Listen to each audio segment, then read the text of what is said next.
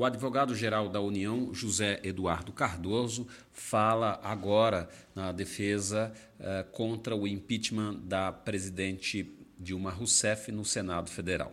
Cardoso afirma que a sessão que aprovou o impeachment é nula. A reunião para que a AGU, a Advocacia Geral da União, apresente seus argumentos contra o impeachment acontece agora e quer investigar Anastasia, relator do processo no Senado por ele ser de um partido interessado no impeachment. Também foram ouvidos os ministros da Fazenda Nelson Barbosa e da Agricultura Cátia Abreu.